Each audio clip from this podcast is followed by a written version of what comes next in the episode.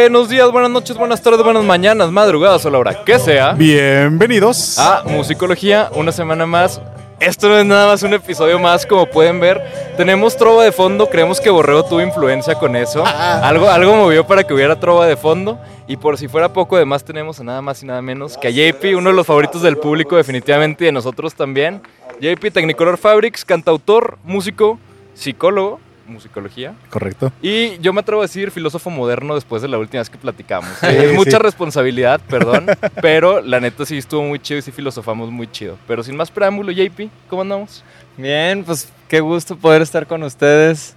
Eh, conocernos ya en persona y no nada más a través de la pantalla. Digo, también se sintió la energía muy especial y como dices, se abrieron puertitas ahí en la cabeza que siguen este, rondando y pues que ahora las conversaremos. Sí, no, no. Teníamos muchísimas ganas de seguir la conversación por, por cómo terminó y a dónde nos llevó la vez pasada.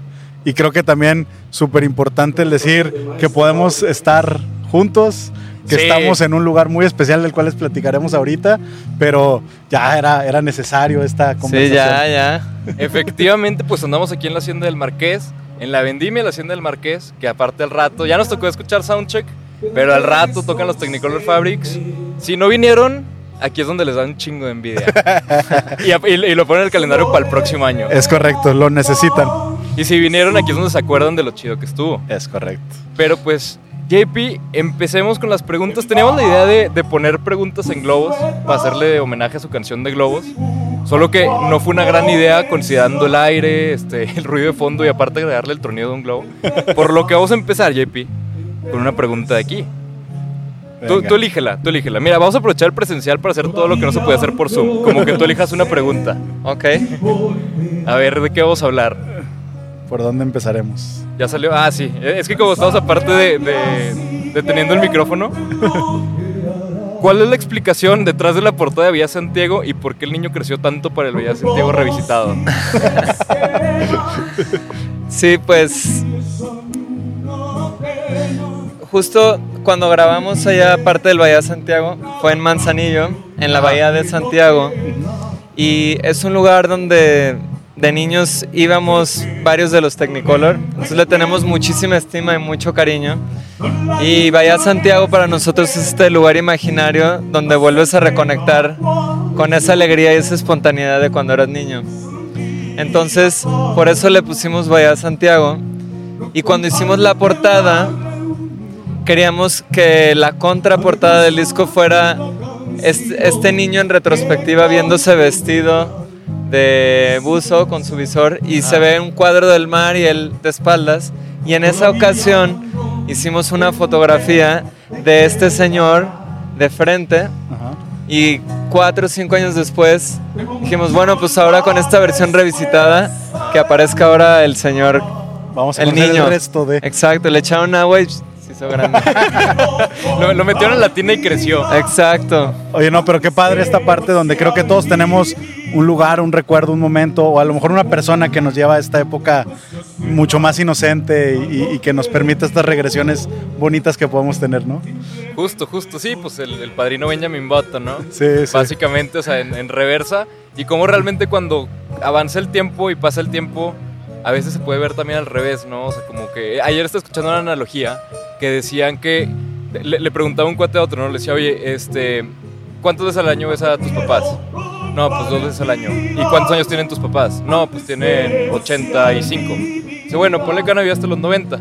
Tú pensarías, me queda 5 años de mis papás, ¿no? O sea, si lo ves desde ese punto. Dice, pero si lo ves en retrospectiva y lo piensas como, me quedan 10 veces que voy a ver a mis papás, cuando lo ves ahí empiezas a hacer las cosas diferente y acomodar tus prioridades diferente porque realmente lo piensas desde otro punto, ¿no? Como el video que había, Borrego, ¿te acuerdas de ese? Sí, sí.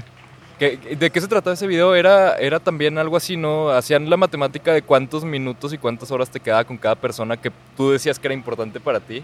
Sí, claro, como decir, para, para todos es muy fácil decir, lo más importante en mi vida es tal persona, pero luego te das cuenta de qué tanta prioridad realmente le das en tu vida y qué tanta atención cuando estás con ella.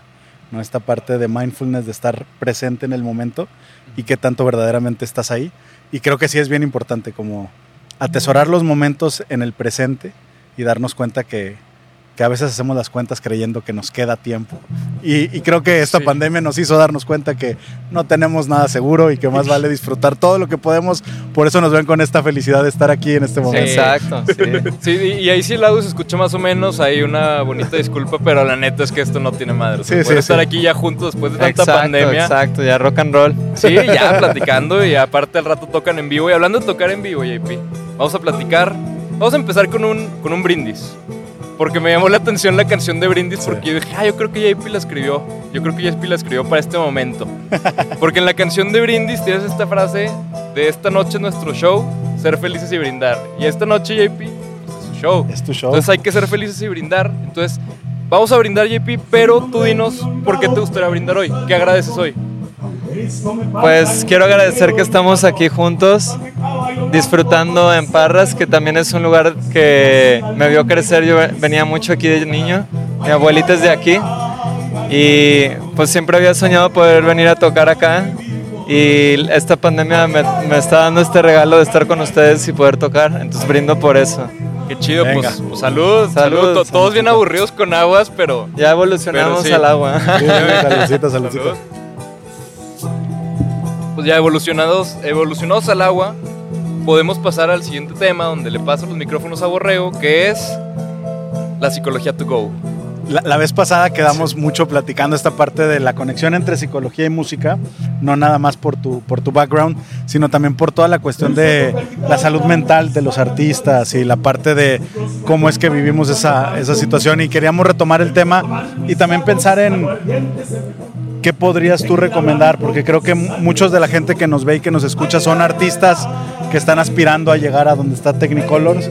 Y también platicamos, Pablo y yo, de de esta energía y esta vibra tan bonita que tienes y que nos damos cuenta, como decíamos ahorita, Mick Jagger no es Mick Jagger por, por nacimiento, sino obviamente hubo algo de trabajo detrás para Sí. tener esta energía y esta capacidad a esta edad. Creemos lo mismo en ti, JP. Entonces, No, gracias. platícanos un poquito cómo se le hace para poder balancear esta parte y nos decías que la pandemia también te llevó otra vez a entrar en contacto y a cuidarte y estas cuestiones. Sí, totalmente. O sea, yo llevaba como, pues sí, como 8 o 9 años de gira, eh, vida festiva, vida galante. Eh, y, pero me recuerdo que cuando estudié psicología siempre en algún momento dije, bueno, ya habrá momento para sentarse un poco y para realmente tomarse en serio esa otra parte, ¿no? Entonces, como que siento que a mí, a mí conectó con la pandemia y pues sí creo que he hecho como mucho trabajo interno. Este, llevo un diario emocional, Bien. eh, pues ir a terapia, eh, no sé, o sea, leer, hacer un poco de meditación. Claro. Y, y pues sí, o sea, digo, creo que es infinito, nunca va- vamos a dejar de aprender y, y transformarnos y creo que eso es lo que está emocionante, ¿no? Creo que también de las crisis salen cosas increíbles si las tomamos con, con una actitud más constructiva. Claro, claro. Y, y, y hablamos de esto, ¿no? No se trata de no equivocarse y no se trata de Exacto. este optimismo tóxico de que todo está bien Ah, permanentemente, güey. Exacto. O sea, exacto. se trata de vivimos la vida y en el proceso aprendemos y nos golpeamos y hay partes donde sufrimos, pero lo importante es esta parte en donde consciente e intencionalmente estamos haciendo algo por estar mejor, por conocernos más, por encontrar herramientas que nos sirvan. Y pensando en eso hablábamos de cuestiones, ahorita lo dijiste muy bien, de, de autoconocimiento, creo que es una parte importante, porque si te conoces a ti te das cuenta cuando algo no está bien. Pero si no sabes cuál es la temperatura normal del cuerpo, digamos, si tu termómetro no está calibrado, pues para cuando te das cuenta ya fue muy tarde, ¿no? Como esta analogía de las, bueno, esta historia de, de la- de los sapos, que si los pones en el agua y le va subiendo la temperatura, no se dan cuenta del cambio, pero cuando se dan cuenta ya están demasiado tiesos los músculos y no pueden brincar. Ah, de cuando los cocinan, Sí, güey. en la o sea, si los pones en el agua caliente, brincan. Pero si los pones en agua templada y les vas subiendo la temperatura, para cuando se dan cuenta que subió la temperatura y que deben de brincar, ya no pueden, sus músculos ya no se los permiten. Entonces creo que es bien importante conocernos, saber dónde estamos para alcanzar a hacer los cambios cuando los necesitamos, porque luego a veces ya la crisis no lo permite o, o se vuelve mucho más difícil, ¿no? Entonces hablábamos de como artistas conocerse y, y también queríamos platicar un poquito de de cómo aceptar la, la realidad que se ha vuelto todo un tema en pandemia sobre todo, ¿no? Sí. Empezamos todos haciendo este berrinche de no, no quiero, no, no va a ser así, no, ya El me voy. puchero. Y ahorita ya es como, bueno, pues esta es la realidad y ahora qué vamos a hacer con ella. Ya no es negarla, ya no es alejarnos de ella, Sí. sino es aceptarla y encontrar nuestro punto, nuestro equilibrio aquí mismo, ¿no? Entonces, esperemos que algo de esta información sea de utilidad y siempre terminaremos diciendo, busca ayuda, lo que sea que eso signifique para ti. Digo, nosotros como psicólogos tenemos ciertas herramientas, pero busca ayuda, busca herramientas para estar bien. Creo que todos nos merecemos cuidarnos de esa manera. Sí, sí, se tienen que cuidar porque además ahí está la Godcam que todo lo ve. Y pues si no, la Godcam los va, los va a guiar hacia otros lados. Entonces, es, es es interesante esta parte y se me hace muy padre cómo conecta esta parte de la música y la psicología y cómo creo que también, digo, yo me volví a echar el episodio pasado, la cosa que platicamos, JP, para prepararnos para esta.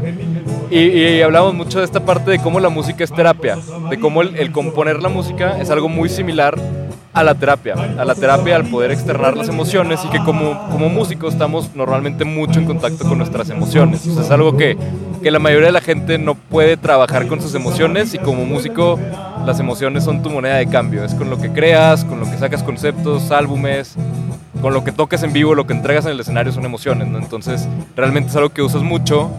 Y a mí me interesaba mucho, JP, que tú también nos compartieras algo de psicología to go, porque la vez pasada platicábamos de- del episodio y decíamos que, que había sido como psicología to go para, para cualquier persona que lo escuchara. Porque entre los dos, que son psicólogos, estuvieron tirando puros, puros diamantitos ahí de información. Entonces digo, Borre, voy a tirar el suyo. Tú, JP, ¿qué consejo le darías a cualquier persona de psicología to go? Algo que a ti te haya ayudado, que digas, te puede ayudar a ti también. Pues algo que a mí me ha servido bastante es como el en estarme monitoreando en mi cotidianidad y cuando tenga alguna situación, un evento donde me quite la paz, Ajá. eh, revisar de dónde viene, ¿no? Porque, y también tomar conciencia de que la manera en que yo respondo a la situación y cómo me impacta es mi responsabilidad, no es del otro. Sí. Es cambiar la culpa en el, en el exterior y echarle la culpa al gobierno, a tu mamá, a tu primo, a la abuela, a la tía, al amigo, a la amiga, a la novia. A decir, ok, este es el hecho en sí. El significado que yo le dé, eso es mío. Sí, sí, Y si sí. te está pegando es porque pues, debe traer alguna memoria ahí este, que hay que revisitar con un profesional. Claro, claro. Oye, y, esa cosa está muy, muy interesante, lo hemos visto con muchos nombres, pero me parece importante entender que a final de cuentas lo que hacemos es significar nuestra vida. O sea, gran parte de lo que hacemos es entender el entorno y luego darle un significado y a partir de eso se crea nuestra realidad. Entonces, ¿cómo interpretas tú lo que está pasando? Hace gran parte de la diferencia a lo que llamamos realidad, que es bastante subjetiva, Sí, que viene exacto. más de esa parte de cómo lo interpretas tú, ¿no? A lo que llamamos realidad, güey, nuestros hijos existenciales, güey. claro. ya se güey. necesitaba. Oigan, y volviendo al lado musical, JP, me gustaría platicar porque han salido tres sencillos ya como de esta, pues yo le diré una nueva etapa, ¿no? Sobre todo en la parte sonora a mí me parece algo muy diferente. Algo muy diferente a lo que venían haciendo y también como que las intenciones, las estructuras, en general la, la musicalización, siento que es, lo que están haciendo estos tres últimos sencillos están mucho más narrativos. Entonces me gustaría preguntarte, JP, ¿cómo se ha dado esta siguiente etapa y cómo han llegado ahí musicalmente? Porque tiene unas influencias y unos ritmos y sobre todo un- unas eh, elecciones sonoras muy particulares. Sí, pues desde hace muchos años eh, teníamos ganas de trabajar con Adán. Ujú. Eh, el disco que tiene, que se llama Amador, nos encanta y, y pues justo tiene como, siento que es como un disco muy cálido, muy íntimo, muy, muy cerquita. Sí. Y cuando empezó la pandemia, como que la música que empezamos a escuchar de repente tenía más este color, ¿no? Más acústico, más maderoso, más, más cerquita. Entonces, creo que es, eh, es esa nueva manera de ver la realidad y la posibilidad que se nos dio conectar con Adán Sí.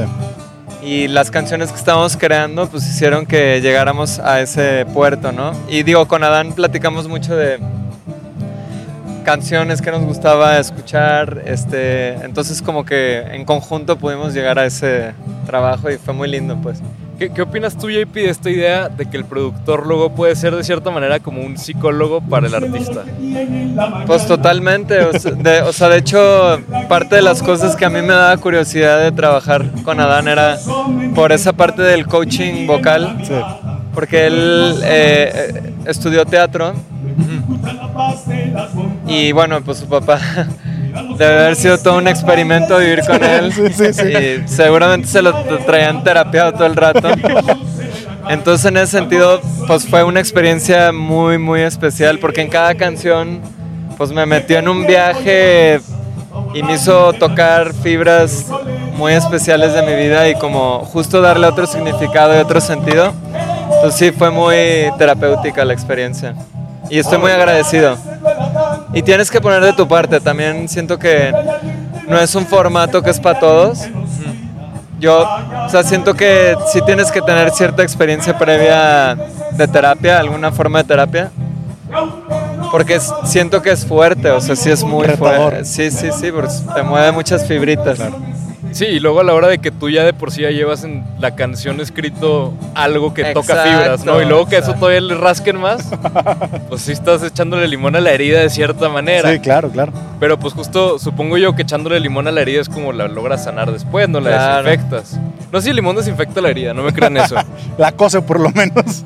Pues, sí, co- como ceviche. como ceviche. Exacto. ¿Se aplica así? Nunca había pensado eso. Se supone que sí limpia, pero también termina cociendo la carne, güey. An- Wow. Anécdota, oye, anécdota rapidísima. Mi papá una vez en el bosque, en el DF, eh, no sé a dónde fueron, en la Marquesa me parece, se corta y todo el mundo empieza a decir de que ponte tantita cebolla y no, ponle limón y ponte mayonesa. Ajá. Cuando llega mi papá con el doctor, literal toda la parte alrededor de la herida que se había abierto la mano, estaba cocida la carne y no entraba la aguja para poderlo coser. Entonces, la- la- en vez de hacerlo a una distancia, lo tuvieron que hacer al doble de la distancia, los puntos, porque se había cocido con todas estas Con la esos mayonesa remedios. y limón. curaciones, güey, curaciones. Que, sí, pues era ceviche, ¿no? Era el limón, mayonesa, Sí. güey. Po- po- Ponte pico de gallo. Oye, pero bueno, pues era, era borrego, pues ya querían hacer barbacoa y con eso me parece. Sí, sí, a huevo. Oye, qué loco, nu- nunca había pensado en, en eso de, de que cuando te ponías limón en la Limón herida, en la herida. se te cosía. Se cose. Sí. Oye, Epi, si te parece, tenemos algunas secciones nuevas desde la última vez que platicamos. Bien, bien. Entonces, Experimentemos. Sí, sí, sí, sí, vamos a las nuevas secciones. Primera sección nueva, que no te tocó la vez pasada, y ha tenido bu- buen recibimiento, la eso, verdad. eso. Sí. Esta sección se titula El ritmo de Thanos. Ok. porque va como que Thanos echándole Ajá. ritmo, ¿no? Entonces va a ser, te voy a dar dos opciones y tú dices cuál va a desaparecer y cuál se va a quedar. Ok. Son de diferentes tipos de cosas, diferente, es diferente Ok. cada una. Entonces la primera, José José o Juan Gabriel. Eh, se queda Juan Gabriel. Si, si quieres puedes responder a la Godcam para que sientas más, más Juan. Gabriel. Regresas. Ven, Se queda Juan con Gabriel. nosotros, Juan Gabriel. Te quedas. Lo, lo malo es que el, que el que va a regresar va a ser José José, pero a jalarte los pies por no elegirlo. y elegirlo. Siguiente opción, vino o queso. Queso. Queso. Siguiente opción, películas o libros. Películas. Eh, ¿Por qué? Porque, a ver, explícanos eso. Normalmente es al revés. Pues ahora ando más de pelis. Muy bien, muy bien. Siguiente opción, psicoanálisis o humanismo. Esta obviamente colaboró Borrego. Humanismo. Buenísimo. Lo cual significa para nosotros los mortales, ¿qué? Psicoanálisis es Freud y de donde empezó toda la cuestión de la psicología. Ajá. Y el humanismo es después esta cuestión en donde tú te puedes determinar y no solamente es tu infancia, es el destino y, y hemos evolucionado en, en psicología en ese sentido, pero hay muchos que todavía están, pues sí, la verdad es que lo más científico, lo más duro de la psicología sigue siendo el psicoanálisis, Ajá. pero el humanismo termina siendo algo donde es más fácil relacionarte con... Te va a gustar más, güey. Sí. Sí. Vente para acá. Por- por- porque Claro. es, es- es como menos técnico, ¿no? Supongo. Sí, un- digo, no, no es que quites el rigor científico como tal, Ajá. pero mm, te da la posibilidad de editarte. Y Freud era mucho de que las etapas psicosexuales y el inicio de tu vida marcaba el resto de tu vida. Y en el Ajá. humanismo es más la idea de, pues sí te afecta y sí cambia y sí está ahí, pero todavía tenemos tiempo para hacer muchas otras cosas y aprender. Órale. A mí, a mí- a mí Sí. la- El libre albedrío, el libre albedrío. Ah, o sea, como, como que pues, eres libre de, de correr, caerte y pegarte y, y, o sea, básicamente, por lo que escucho, es, el humanismo se trata más de si hay espacio gris entre el blanco y negro, ¿no? Sí, y hay, y hay algo más que no todo es inconsciente y no todo es interpretable. Digo, por ejemplo, Freud decía que todo era interpretable, o sea, todo lo que hacías, todo lo que decías, Me- me- menos su puro. menos su puro. Entonces, siempre es- me da mucha risa eso, ¿no? Sí. Que cuando le preguntan que si todo era interpretable, si él estaba con un puro, si era fálico, ¿no? Y él dijo, no, todo es interpretable. Y ahí fue donde, bueno, pues, Sí. si, si aplica, aplica para todos lados. Sí. Y luego la, la siguiente, JP, seguimos con estas psicológicas. ¿Catarsis o insight? Difícil, güey. Las dos son buenísimas, Sí, güey. las, las dos tienen su... Insight, insight. El ¿Por insight qué? se queda. Porque ahorita estamos recibiendo muchos insights, ¿no? El insight es darte cuenta de algo. Es cuando te cae el 20 de, "Ah, por eso me estaba pasando Cuando como te cae el coco y tal. Ah, ya. Cuando te cae el, la Godcam, güey. Cu- cu- Cuando te cae la vodka y entiendes que es una señal de que, de, de que no estaba chida la idea. Ah, entonces era por eso. Sí. Y la catarsis más es esta sensación en donde vomitamos la emoción, donde Desahogo. sale todo Mm, ya. la emoción. Entonces, el darte cuenta o el soltar terminan siendo las opciones. ¿Y las dos llevan a donde mismo? Pueden llevarte donde mismo, las dos son herramientas y son cosas que utilizamos en terapia. Tienen su momento y, el insight termina siendo donde tú te das cuenta de por qué o para qué hiciste algo y muchas veces es lo que verdaderamente te lleva a un cambio. No cuando alguien te dice, ah, no será por esto, sino es cuando tú dices, "Ah, hice lo mismo en aquella ocasión, se me hace que estoy repitiendo este patrón porque me acuerdo. Ahí es donde Y, y- y suena en tu mente Alicia Villarreal cantando Tropecé de nuevo con la misma Tropecé piedra. de nuevo con la Exacto, misma piedra. exacto. Ahí está. Gran frase. E- Esta, e- esta, este episodio se podría llamar este, Psicología 101 con JP con Borrego. Porque yo, yo sí aquí estoy aprendiendo un chingo de cosas que no tenía No, ni pero idea. y tú de eres conceptos. psicólogo de closet, güey. Pues, pues nomás porque escucho mucho a Borrego. Sí, sí, Soy psicólogo por de imitación. plática. Sí, sí, sí, sí. Soy psicólogo por escuchar a Borrego. de Acólito, eres conceptos. como el acólito de, de acá del muchacho. Sí, ándale, ándale. Sí, ha aventado todas las mismas misas, güey. Exacto. Él, él- él es el, el- el padrecito y yo, yo soy este. ¿Cómo se llama? El, Su el monaguillo. el monaguillo. Yo soy el monaguillo. Yo le llevo las hostias. Oye, JP, y última, y la más cabrona en mi opinión: música o psicología. Si una- una, una de las dos va a desaparecer como concepto, güey. Una va a desaparecer. Güey. O, sea, digo, sí- sí- sigue existiendo porque pues es algo que no se puede, no puede dejar de existir, pero como concepto no se le va a conocer, güey.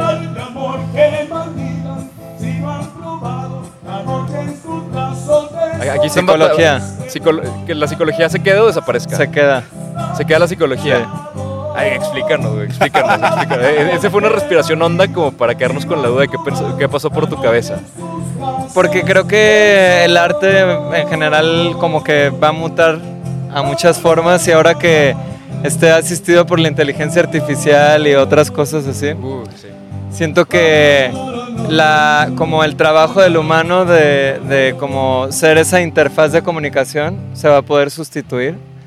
Y siento que el, el, el procesamiento de la información y la creación y la creatividad del humano eh, no se, no se sustituye del todo. Y hay muchas cosas que todavía no entendemos del cerebro y de la conciencia y de los planos dimensionales y de tantas cosas que siento que todavía nos falta mucho. Sí, sí. Órale. Estamos en pañales. Pero creo que es, es más cerca que ya hagan canciones, como decías tú, Con, con ajá, con algoritmos, güey. Yo siento Eh, que el eh, cerebro todavía les falta mucho. Es que sí, siento que, que si lo pensamos desde ese lado, suena una locura, ¿no? O sea, que le digas a alguien como que el trabajo creativo de hacer una canción que conecte con una persona puede ser sustituido por una máquina, suena una locura.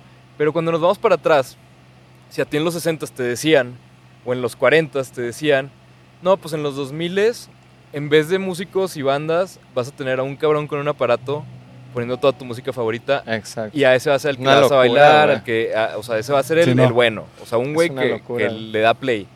En ese entonces hubieras dicho, güey, ni de pedo.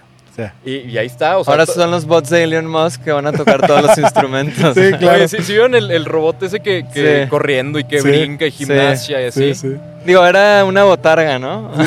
Según yo era botarga. Ojalá. Por Te, favor. te lo juro que si fuera una botarga, me, me Eso es un insight, un Cuando, cuando sí. viste Podría serlo. Holy Moses. Híjole, ojalá que sí sea una botarga, pues me quitaré un gran peso de encima, güey. Podría dejar de ser mi, mi búnker en mi jardín, güey. Ese que empezamos a construir güey. desde entonces. Sí, sí, sí. Sí, sí, a huevo. Yo, JP, siguiente sección de las secciones nuevas. Esta es la, esta aquí Borrego es el especialista. Esta se llama Musicolo en chinga.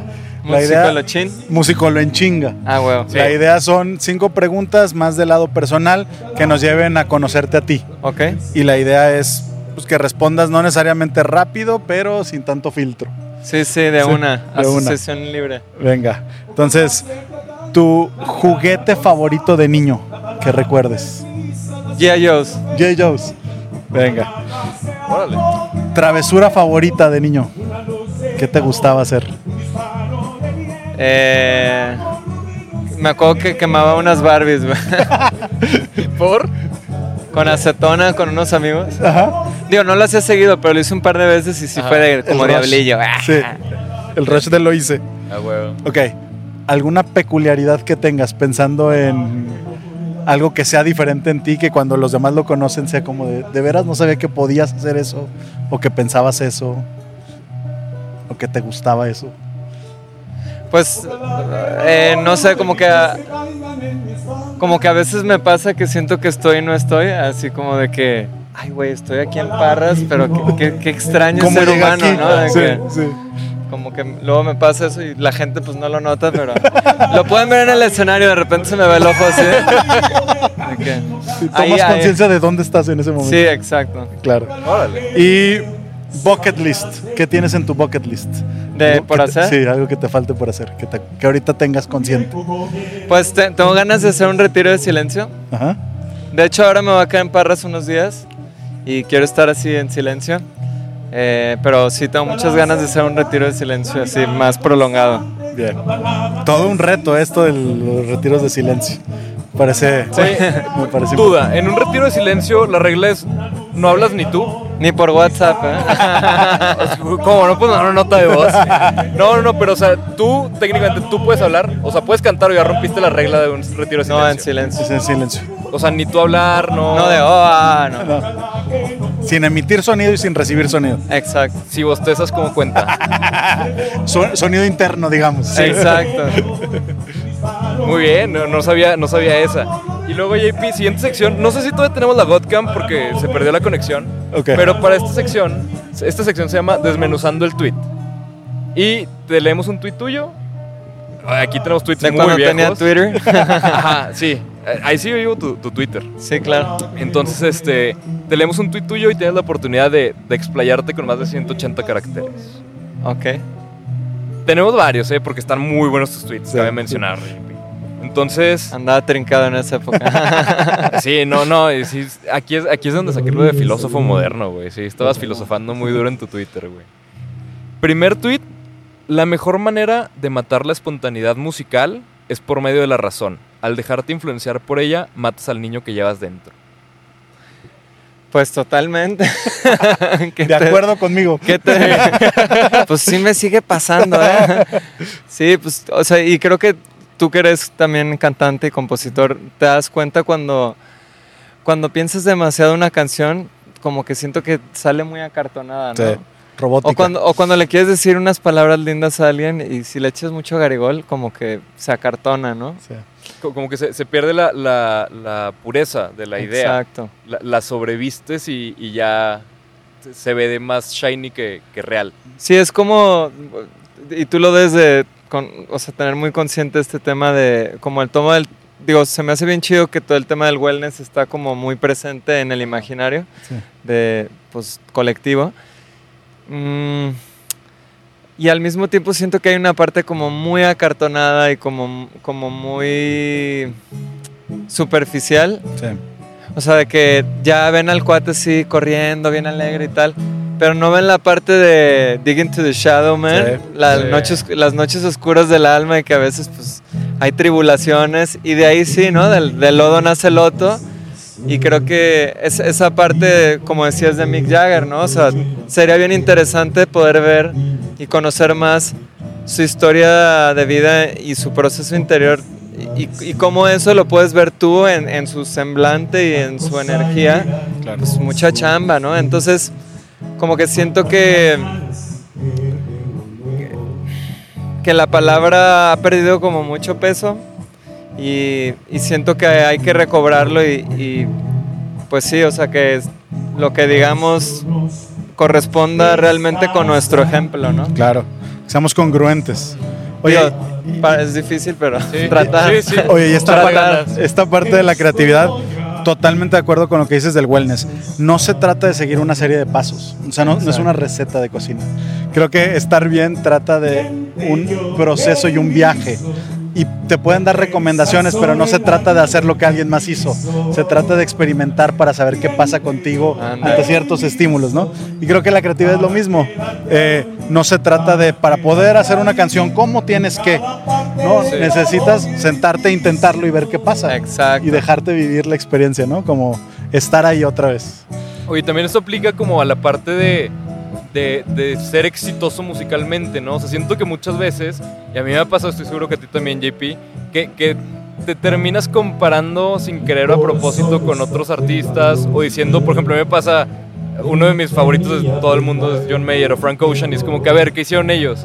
Y ver, si sigo los mismos pasos, ¿qué pasaría? Y no, la verdad es que puedes seguir los mismos pasos y no significa que vas a llegar a donde mismo, o sea, pues sí, por ahí fue su puerta, pero las puertas las usan y a veces ya se quedan cerradas normalmente, ¿no? Entonces creo que luego muchas veces también tratamos de encontrar el éxito, entre comillas, o, o el sentirnos plenos por medio de seguir y copiar, pero nos estamos comparando todo el tiempo. Y el otro día, lo que, no sé dónde lo escuché, no sé si fue alguien que platicamos con psicología, Borrego, pero que decía que, que en el momento que te comparabas con otro artista ya, ya estabas perdiendo. Porque nunca ibas a llegarle ni a los talones en tu mente. Es Sí. como esta idea de, del pasto del vecino siempre se ve más verde. O, o esta idea también, por ejemplo, el otro estaba viendo un, un, un, este, una, ah, ¿cómo se llama en español? Un short film. Este, Cortometraje. Un cortometraje.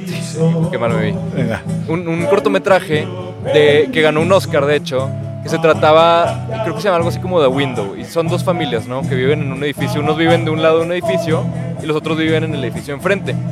Entonces, de este lado, o sea, los que vemos todo el corto, son dos, eh, una pareja de, de esposos que tienen dos hijos, y los de enfrente son dos chavos, pues a lo mejor recién casados o novios así, pues que, que echan pasión seguido, cosas así. Entonces, este, los otros dos los, se empiezan a, a clavar, sobre todo la esposa, se empieza a clavar con, con verlos como con envidia, ¿sabes? O sea, como de que, ¿por qué no somos así? Tiempo después resulta que, digo, súper spoiler, ¿eh?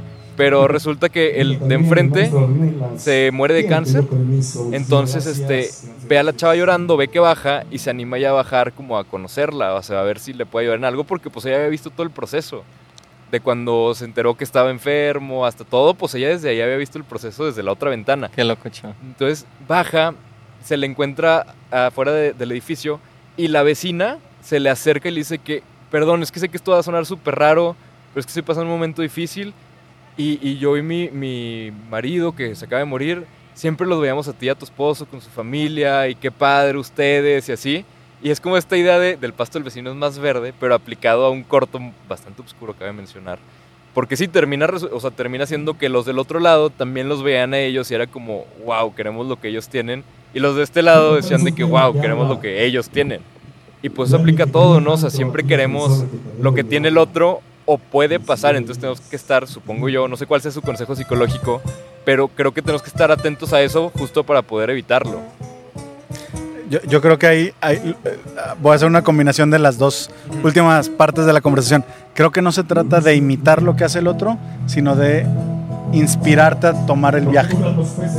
¿No? Entonces no se trata de vivir la vida del otro, pero se trata de decir, oye, se aventuró a ser vulnerable y a tener pareja, Sí.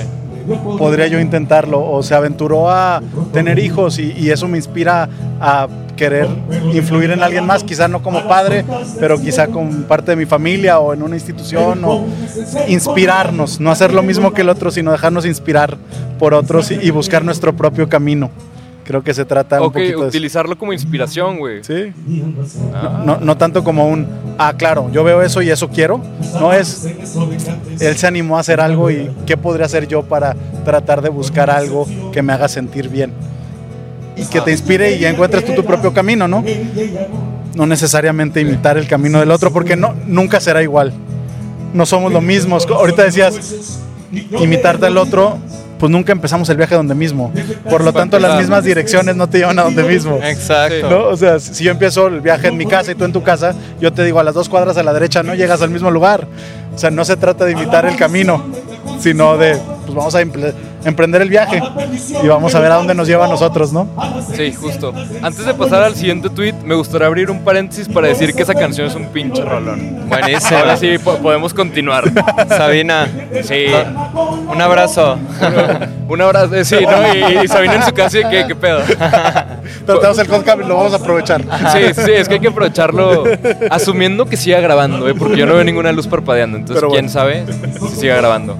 Pero Siguiente tweet, JP. Los feligreses de la cultura de consumo creen que alimentándose de espejitos y deseos pasajeros serán felices. Pues sí, tal cual.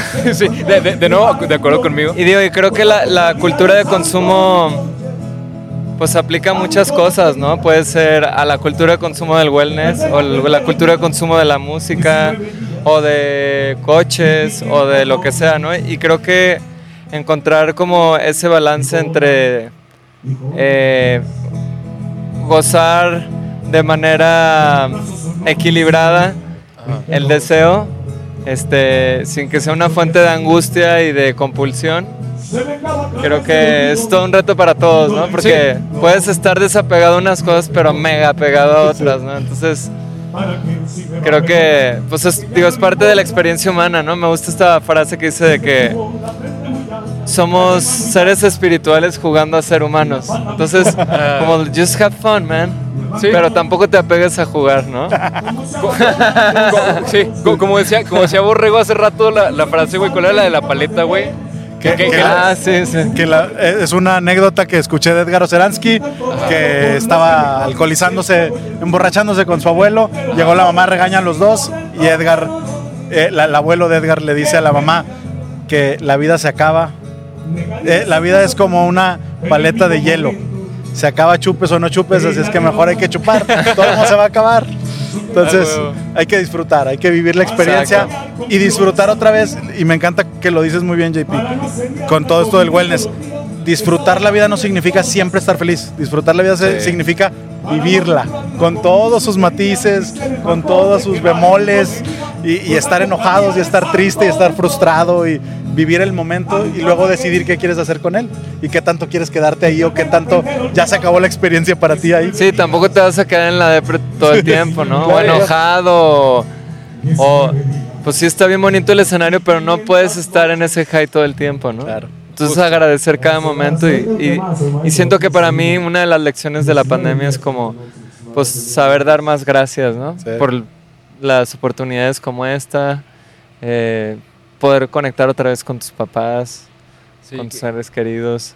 Que, a lo mejor hasta en algún punto, a lo mejor hasta en algún punto para muchos artistas la parte de tocar en vivo podía ser tedioso, ¿no? Podía ser como que, ay, tengo que viajar otra vez. A mí me tocó mucho, he escuchado a muchos artistas que, que era de lo que más se quejaban. Y obviamente en cuanto empezó la pandemia fue de lo que de lo que más se quejaban, de que ya no podían viajar, ya no podían tocar. Pero justo creo que nos pasa mucho esto de, de pues no sabes lo que tienes hasta que te lo quitan. Y hablando de no saber lo que tienes hasta que te lo quitan, JP, vamos con el último tweet. Porque la, verdad me, me dio un chingo de risa. Este dice, los nuevos maestros espirituales son los publicistas. un poco sarcástico. eh, Vamos a recordar también un temita del maestro Ahora son los influencers. sí, eh, eh, eso, fue, eso fue 2013, ¿no? Ya 2021. la actualidad. Son los de TikTok, ¿no?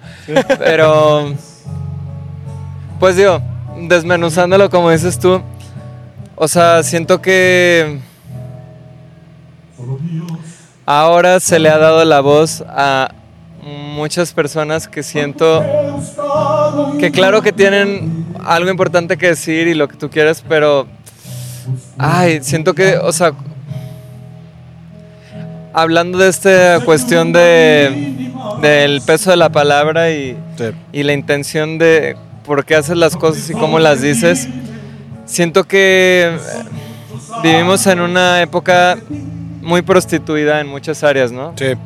Prostitución en la psicología, en la música, en el deporte, en muchas cosas. Y, bueno, en el 2013,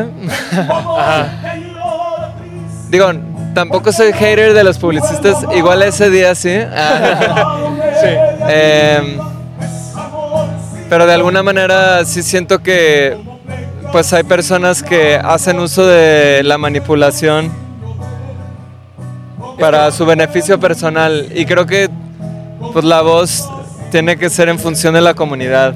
Es que está cabrón hasta qué punto un publicista de verdad te puede manipular. Y ahora, justo, ahora son los influencers, ¿no? Que te pueden manipular y manipulan gente. Ahora es Mark Zuckerberg, man. Sí, sí, digo, también, ¿no? Eh, Digo, eh, ellos sí ya están, este... Es más, la, la Godcam se debería de llamar la, la, la La Zuckerberg. Zucker- Exacto, Zuckerberg One. Ajá. Sí, sí, porque esos güeyes tienen todavía más info, ¿no? Exacto. Pero, pero sí es una locura eh, cómo se puede manipular. Ahora que empiezo a aprender de, de publicidad, de, de toda esta parte, hasta qué extremos llegan, ¿no? Como por ejemplo esto, creo que ya los prohibieron, pero esto que hacían en, en algunas tiendas de los espejos alterados para que te Claro. vieras más flaco Ah, y por ende terminas comprando más ropa. Qué loco, güey. Porque te veías mejor, o sea, te veías en la tienda y decías de que, güey, nos andamos viendo con todo en esto. Y no, era que era un espejo alterado y pues tú te ibas con la finta, comprabas más ropa. Y eso es Instagram, es un espejo alterado. Damn, sí, güey. Eh, De acuerdo. Terminamos, terminamos alterando la realidad otra vez. Ajá. Distorsionándola. Oye, ¿qué- ¿creen que llega un punto donde distorsionemos tanto la realidad que ya no sepamos cuál es la real y cuál es lo no real? Digo, volviendo como por ejemplo al tema, la vez que platicamos con, con Synergy Studio, ¿no? Sí. Que son, son un estudio de México que hace cosas con realidad aumentada, este, usando mucha tecnología para hacer arte, ¿no? Y para animar arte, ¿no? Un cuadro lo animan. Cosas así hacen mucho este, los de Synergy Studio. Y platicando con ellos, Borrego se, se aventó una reflexión de qué era lo real y de cómo eso se podía, pues, Experimentar con más sentidos. Experimentar con más sentidos. Cómo lo digital podía terminar siendo más real que lo real. Porque Ex- entraba por, expláyate, expláyate, porque entraba por más canales, no hablábamos de esta cuestión de la realidad aumentada y cómo en realidad una imagen terminaba teniendo movimiento, color, incluso te podían poner un aroma alrededor y lo experimentabas por todos tus sentidos. Claro. Entonces yo decía, si los sentidos son la forma en que conectamos con el exterior y la realidad, si entra por más canales, Sí, pues termina siendo más real la experiencia. ¿no? Y entonces esta idea de cómo estamos construyendo realidades ficticias que terminan siendo fabricadas de tal manera que parecieran pues, más reales que lo que vivimos en el día a día. Ahí, ahí yo diría que espero que toda esta cuestión de los eh, influencers y demás sí, siga habiendo algunas personas que alcen la voz a decir no quiero clics, lo que quiero es que alguien recuerde que esto es la realidad. Lo que quiero que alguien recuerde es que existe esto, ¿no? Sí. Sí. Como en Inception, ¿no? El, el- Sí. Ah, el, y no ¿qué- qué- termina qué- de- qué era? Era como el... una pirinola, ¿no? una Que no- pirinola, ¿no? Ándale. Para recordarle si estaba soñando o estaba en la realidad. Sí, de que de- Estará chido tener una de esas porque no sé si les ha pasado que se, o sea, que están soñando y no, o sea, como que se despiertan así tipo Inception. sí. A mí sí me ha llegado a pasar que estoy Fue soñando, sueño, no que fue estoy sueño, no. soñando. Sí. O sea, que te despiertas Exacto. y Sí. sigues soñando, güey. Sí, claro, Sí. claro. Está Y ya, ya, ya- cuando llegas a la última, o sea, ya cuando te despiertas de verdad, sí tienes de que, como que esta, esta sensación así como de, ¿Qué pasó ay, güey, no sé si sí o si no, si ya me desperté, si no. Pues yo, yo en ese aspecto, o sea, pues yo siento que los sueños son tan reales como esto que llamamos realidad. O sea, siento que al final esto es un consenso, es una realidad consensuada, pero la manera en que tú la estás interpretando ahorita es muy única. Y sí, podemos decir, aquí hay un árbol, pero pues si tuviéramos otros sentidos aumentados, pues podrías ver quizá cómo corre el agua por todo el árbol. Y para ti ahorita no es real, pero igual sí lo es. O sea, es como, yo sí creo que se- podemos desarrollar otras habilidades. Es como los esquimales que pueden ver no sé cuántos colores de, de blanco. ¿Ah, sí? Sí, claro, porque es una manera de saber De sobrevivir. y de sobrevivir, güey, exacto. Entonces, Órale. a donde creo que es, es muy interesante en el tema de la salud mental es, sobre todo en casos clínicos más complejos que Borregos sabe, pues temas como la esquizofrenia y cosas así, o sea, hasta qué punto esto no es un delirio y que si es real o no, güey. Una simulación, ¿no? La falla la Exacto. Matrix. Eh, esa, esa idea de que tal vez podemos tener una simulación de computadora y que todo esto sea una simulación de computadora, no está tan descabellada como uno podría pensar cuando, cuando le echas cabeza, ¿no? O sea, por ejemplo, creo que Stephen Hawking era el que decía que si hacías la matemática era mucho más probable que esto fuera una simulación de computadora a que esto fuera lo que creemos que es. Y pues chance, chance, o sea, no sé, a mí me da mucha intranquilidad, pero, Oye, uno nunca pa- sabe. para, para A mí me otro podcast emociona. completo, para otro podcast completo, lo que se me hace bien interesante es cuando tienes que defender el hecho de que esto es la realidad y que no hay otra. O sea, defender esa parte de esa postura se hace dificilísimo. Por más que lo vivimos todos los días como ce- una certeza. Así me enseñó mi papá. Pero cuando lo tienes que defender, es así como de. ¿Con qué argumento puedo decir ¿Y que no es para qué no? ¿Qué desgaste, no? I just wanna play, man. Sí, sí, me- me- me- mejor déjenme aquí vivir, rodar, Playground, feliz. playground. Es- Eso es lo chido, o sea, bueno, ah, no sé si diría lo chido, pero eso es lo que me da mucha envidia de las personas que conozco que yo veo que, que no, nunca se han preguntado No nada así, güey. Que es de que, güey, qué chido dar todo por hecho y decir de que sí, güey. Estar comfortably numb, man. Ah, justo, es que eso siento que, que cuando, cuando empiezas a investigar, escuchar más teorías e ideas, te sientes primero más woke y luego te sientes más intranquilo. O sea, siento que, que esos son, son los pasos y pues de alguna manera terminas ahí. Pero digo, si les parece yo que nos volvamos a aterrizar e invitemos a Fernando, Sí, sí. Fernando Madero, para... Tenemos ahí una analogía muy chida que creo que va- vamos a llegar a esto del Comfortably Numb de alguna manera otra vez. Venga, Pero pues, vamos, va- vamos a hacerlo. Yeah, man. Pues estamos de vuelta después de ese pequeño cortecillo y tenemos nada más y nada menos que a Fernando Madero con nosotros. Fer, ¿cómo estás? Excelente, qué gusto estar con ustedes en esta tarde tan calurosa, pero especial, ¿no? No, no, gracias por recibirnos. Sí. Justo en este lugar tan bonito y donde ya muchos están disfrutando, ya estamos listos nosotros también para disfrutar todo lo que tienes para nosotros acá. Sí, obviamente en el corte aquí estábamos a cante y cante, soñando con, con ser Fernando Delgadillo. este, Joaquín Sabina. Joaquín Sabina. Sí, Los 19 días y 500 noches es una gran canción. Pero oye, Fernando, nos gustaría empezar por preguntarte una duda. No sé si sea una duda común, creo que iba a decir duda común, pero a lo mejor, voy- o sea, voy, a quedar mal, güey, porque nadie tiene esa duda. Pero una duda, esta idea de que el vino se hace mejor con el tiempo, ¿qué tan cierta es? O depende. No, sí tiene, tiene mucho que ver el, tiempo que pasa en la botella, la edad de las, de las parras, el tiempo que uno le da en hacer un proceso que lleve su, su tiempo es algo pues que da resultados y da frutos, ¿no? El- el- la paciencia. Y siento que esa parte es igualita en la música. A veces. ¿Tú qué opinas, JP? ¿Que da, da frutos la paciencia? Creo que sí. O sea, el- y ahora que vivimos en una cultura tan de la inmediatez, creo Que que, la, la todo- paciencia todo es para ayer, ¿no? importante. Exacto. Y justo el vino es una cosa que, que es como, como el- la analogía del árbol, ¿no? Que el mejor momento para plantar un árbol fue hace 20 años y el segundo mejor momento es hoy. Y siento que el, el- el vino aplica así, ¿no? O sea, el mejor momento para, para poner un viñedo fue hace, y hasta más, ¿no? Digo, tú sabrás mejor, Fernando, pero hace 30 años y el segundo mejor momento es hoy. porque, Ahorita. pues, empiezas. Entonces, ¿cómo ha sido tu experiencia con el vino, con todo este proyecto de, de la hacienda, con todo esto? ¿Cómo, ¿Cómo ha sido tu experiencia? La verdad es que ha sido una experiencia increíble. Eh, he conocido gente bien interesante, gente con mucha experiencia en el ámbito del vino. Y pues, ah, es, es- cada quien es un mundo, aprende uno muchísimo de cada persona. Me ha llevado a, a viajar también, eh, conocer otras culturas, eh, probar otros vinos. Eh, no, pues la verdad pues, es todo para mí ahora, ¿no? Órale, sí. Oye, y a, y a mí se me hace súper interesante esta parte del vino y lo que decíamos de la inmediatez.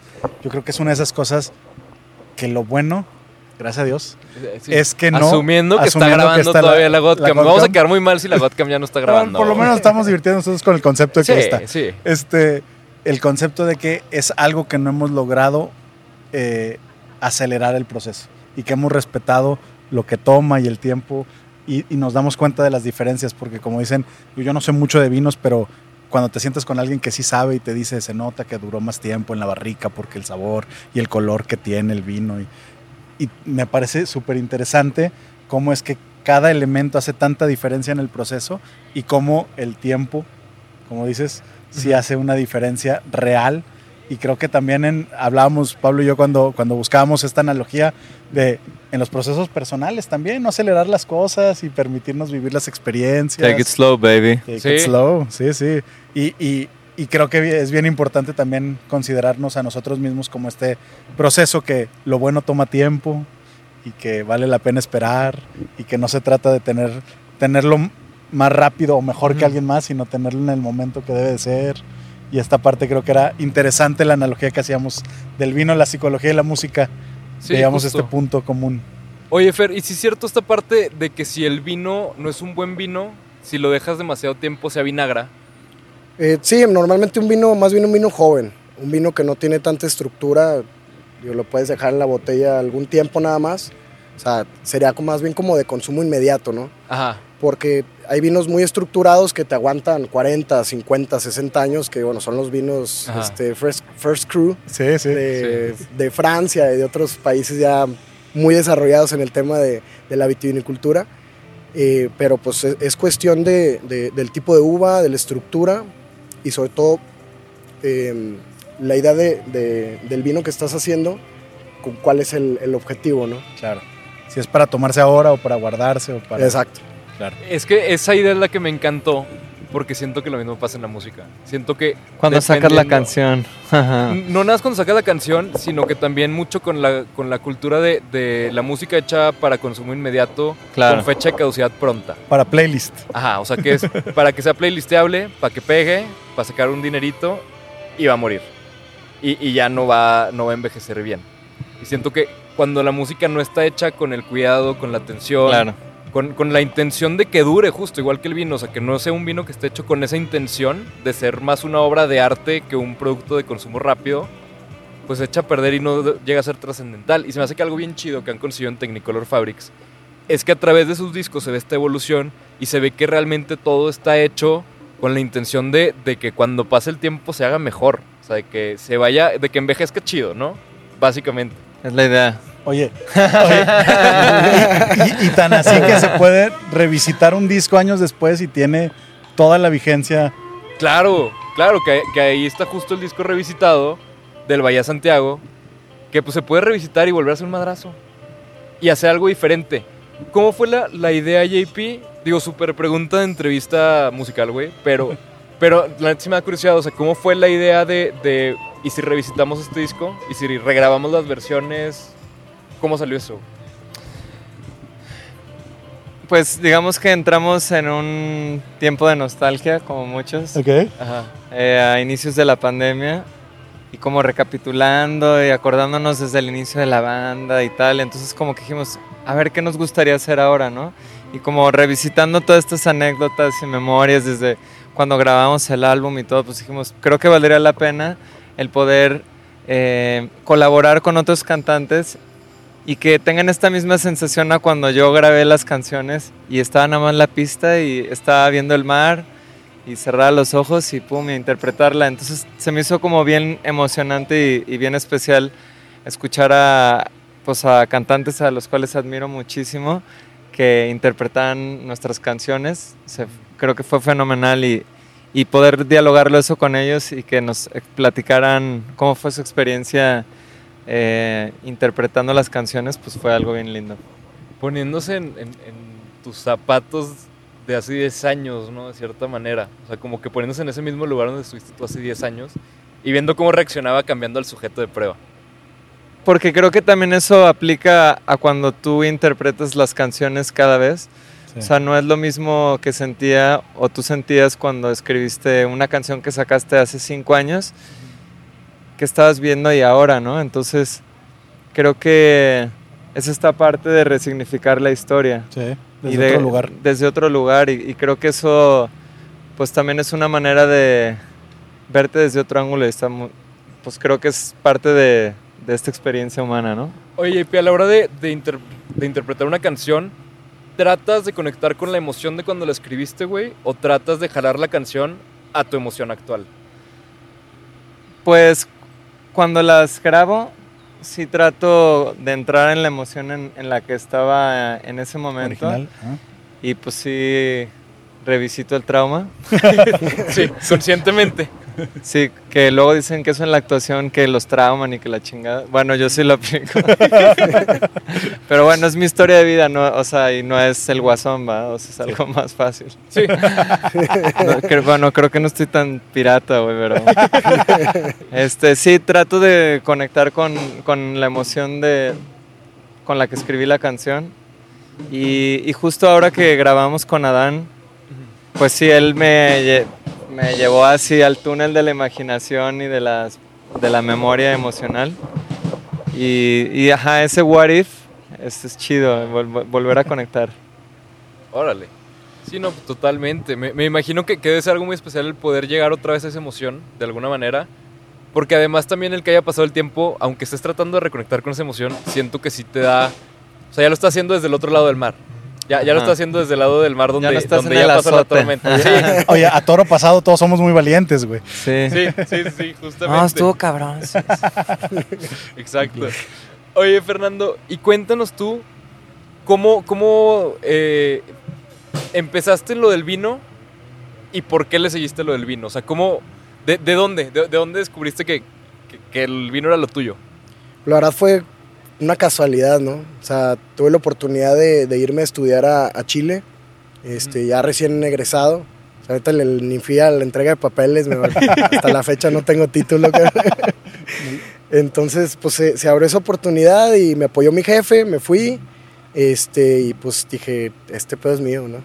Entonces, eh, realmente pues talachándole, porque pues en ese entonces no tenía absolutamente nada de experiencia. Me acuerdo que en ese entonces mandé como 100 correos, cabrón. Agarraba y la bodega, quién sabe qué, y le ponía copy-paste y decía, oye, me encantaría trabajar con... Y luego le cambiaba el nombre. cabrón. sí. Bien, bien, Sí. bien, muy. Solamente un cabrón me contestó, güey. Pero, eso es que prospectar. Eso es prospectar. Y pues ese güey hasta la fecha lo, lo volví a visitar y me quedé en su casa y Bien. gracias a ese güey pues logré meterme en el, en el mundo del vino que es impresionante, ¿no? Oye, y, y creo que esto viene mucho porque mucha gente nos ha preguntado, eh, amigos, conocidos, no- no, voy a caer en esta cuestión de, en los comentarios nos han dicho, no, personas conocidas nos, nos preguntan, ¿cómo le hicieron para conseguir la entrevista con, con JP, con Technicolor? Y la respuesta siempre es, pues preguntando, a ver si alguien nos abría las puertas. Y muchas no se abren, pero hay gente que sí nos hace el favor de, de- de aceptarnos la invitación y de poder platicar con ellos. Sí, y así salieron un chingo de entrevistas. El, otro día estaba platicando con un amigo de Torreón que también tiene un podcast de entrevistas, ¿sí? Y el güey me decía, güey, es que, es que yo no puedo hacer lo que tú haces. Le digo, ¿por? Me dice, es que pues, tú conoces un chingo de gente. Le digo, güey, el 80% de la gente que entrevistamos es gente que No conocemos. slide into DMs. El que no habla, Dios no lo oye. El que sí, justo, justo, bien. Yeah. Sí, y, y de hecho el, el otro 20% es la excepción de la gente que sí conozco o la gente que, por ejemplo, como contigo, JP, pues que salió por medio de Me Mandrés, cosas así. O sea, esa es la minoría. Pero la mayoría es gente así de que, o sea, yo mando 20 DMs a la semana para que me conteste uno. O sea, obviamente Ana Torroja, Leonel García, perdón por... por eh, Mandar semana. Sí, perdón por mandarles un DM I love semanal. you. Sí, sí, pe- pero algún día, algún día yo sé que van a contestar. Yo sé que mi, mi madrina Ana Torroja va a abrir sus DMs y va a decir de que, ay, no mames, no, no había No lo que había me habían visto". invitado". Ajá. Pues mira, yo nunca hubiera pensado que iba a tener la oportunidad y la fortuna de tocar acá en Parras con Fer, que nos conocemos desde hace muchos años, somos primos. Y mira, regalo de la pandemia, estamos aquí disfrutando, celebrando Justo, a toda güey. madre y pues, se va a poner increíble. Entonces, Yeah. tam- también yo sí creo que en esta onda de la visualización y, y también caminando y meando, ¿no? Para no la conciencia la conciencia acción no porque si no pues nomás es fantasía y pero mira aquí estamos Oigan. ¿y cómo, cómo- cómo- se conocieron? ¿Cómo, se conocieron ustedes hace tanto, güey? ¿Aquí No, en Parras, pues aquí por en ser Parras. parrenses o qué? Él yo no yo soy de Guadalajara No, pero ya sí. casi, JP, es tu segunda venía casa. mucho desde chavito y, y sí en, en una vendimia nos conocimos y de ahí para el Real y luego pues nos gusta mucho también la música entonces eh, nos veíamos en Monterrey y en otras ciudades y Fer le caía a los shows Sí, y, ya- ya- y ya digo, nunca habíamos, nunca me he dicho, ay, estaría chido que vinieras a Parras y paz, güey. y órale, a toda madre, no, pues increíble. Y cayó todo en su lugar y se armó. Sí. Y estamos aquí para, para la vendimia. Platícanos un poquito de, del evento y, y- y para que la gente que nos está viendo se anime el próximo año a estar con nosotros. Ah, Hazlos que se arrepientan, Fer. Que se arrepientan. de los que bueno, han al venido. rato con, lo- con las fotos y los videos. Eso. Sí, sí, con, con eso va a ser más que suficiente, pero tú termina de clavar ese, e- ese puñal en la espalda, venga. Sí, pues normalmente se hacen las fiestas de la vendimia cuando iniciamos la, la cosecha cada año. este, cada bodega hace su, su onda. Este año estuvo más limitado por, eh, por el cobicho. Sí. Este, pero sí, como dice Juan Pablo, o sea, realmente se, se fue dando y, y ya lo, o sea, no, no lo habíamos planeado nunca y nos habíamos visto tantas veces aquí en Parras y pues es como, pues lo- la familia es, es muy unida, ¿no? Tenemos mu- muchos primos que, que a lo mejor no son directos, pero pues son más brothers, son más, este, o sea, es, algo muy especial con, con la familia, ¿no? Este, pero sí, digo, eh, este es como el pequeño piloto con, con gran producción. Bien. Esperemos que el próximo año vamos a hacer algo como unas 500 personas, traer algo más.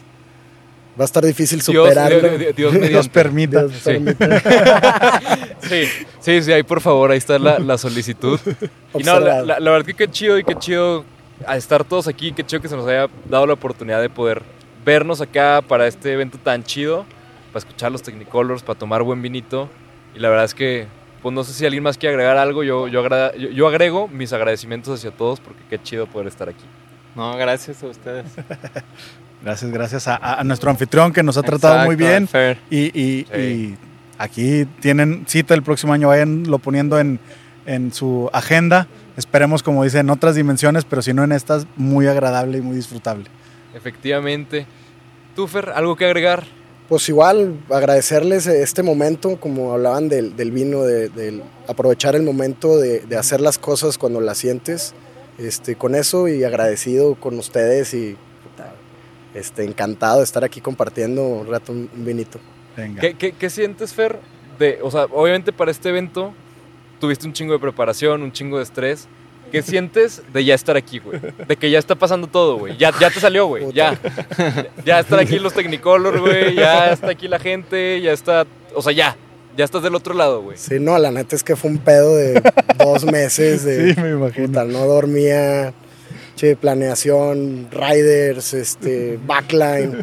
Aprendí un chingo de audio que no tenía ni puta idea de. ¿Qué Pero- es una bocina? Ah. ¿Por dónde empezamos? No, ¿Cómo, qué cómo que se necesita más de un micrófono para una batería? Sí, no, pero eh, digo, de los otros shows que, que he estado, o sea, al principio sí veía de frente por lo que ve la gente, Sí, de pero no se imaginan lo que se ve por, por un costado. güey. Te impresiona los, los eh, ingenieros en sonido, la... Sí, No, güey, ese es un nivel técnico muy... muy cabrón. Los ingenieros de sonido No, en, en vivo, cracks. es, eh, los de en vivo, esos son los buenos. Sí. Esos son los que saben, lo- los que saben cómo sacar un show adelante, güey, poniendo una plancha en un bombo, güey. Es el quinto integrante ahí. uf, Están en la Sí. nave. Sí. Sí, sí, sí, muy, muy cabrón. Pero pues ahora sí, sin nada más que agregar, agradecerle muchísimo a todos, agradecerle al buen Brian, que ahí anda Gracias, Brian. caminando de un lado al otro con, con la cámara, este, que ya se ve que ya le duelen las manos, pero ahí sigue. un, un- un agradecimiento también a su gimnasio por permitirle ensayar para eso. Y pues un agradecimiento a todos en su casa que, que nos dan su confianza de vernos cada semana. Pues nada, sin más que agregar, muchísimas gracias a todos. Muchísimas gracias a la Hacienda del Marqués y nos vemos la próxima semana con un nuevo episodio. Bye. Adiós.